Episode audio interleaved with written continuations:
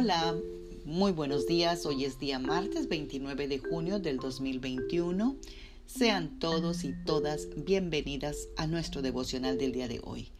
Hemos estado hablando todo este mes de junio versículos para acercarnos más a Dios.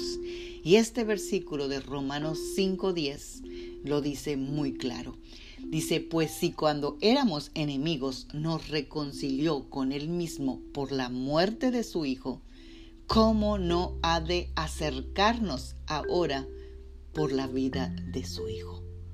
Esta es la esencia del Evangelio. Dios ha expiado y ha pagado un precio muy alto para acercarnos a Él.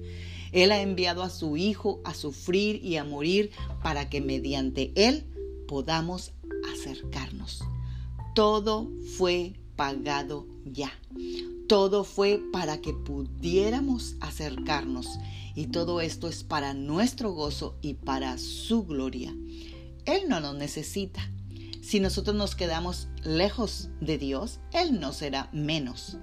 Él no nos necesita para ser feliz tampoco, porque Él está feliz en la comunión de la Trinidad. Pero Él magnifica su misericordia al darnos libre acceso mediante su Hijo.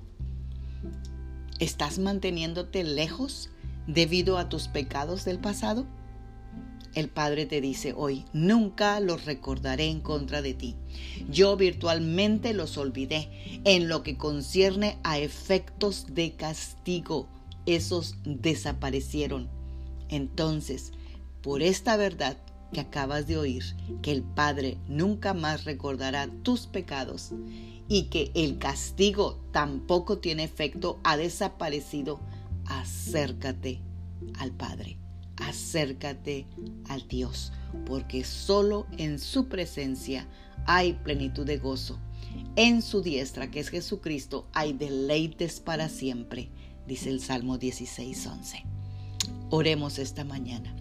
Padre, en el nombre de Jesús, te damos gracias por esta preciosa mañana.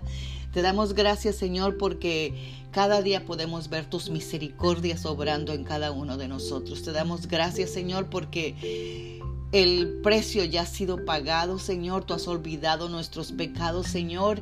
Así que nada hay que nos impida acercarnos a ti, Señor. Así que, Padre, te damos gracias.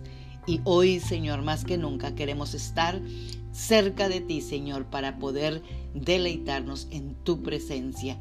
Gracias, oh Dios, en el nombre de Cristo Jesús. Amén. Tengan un bendecido martes, Magda Roque.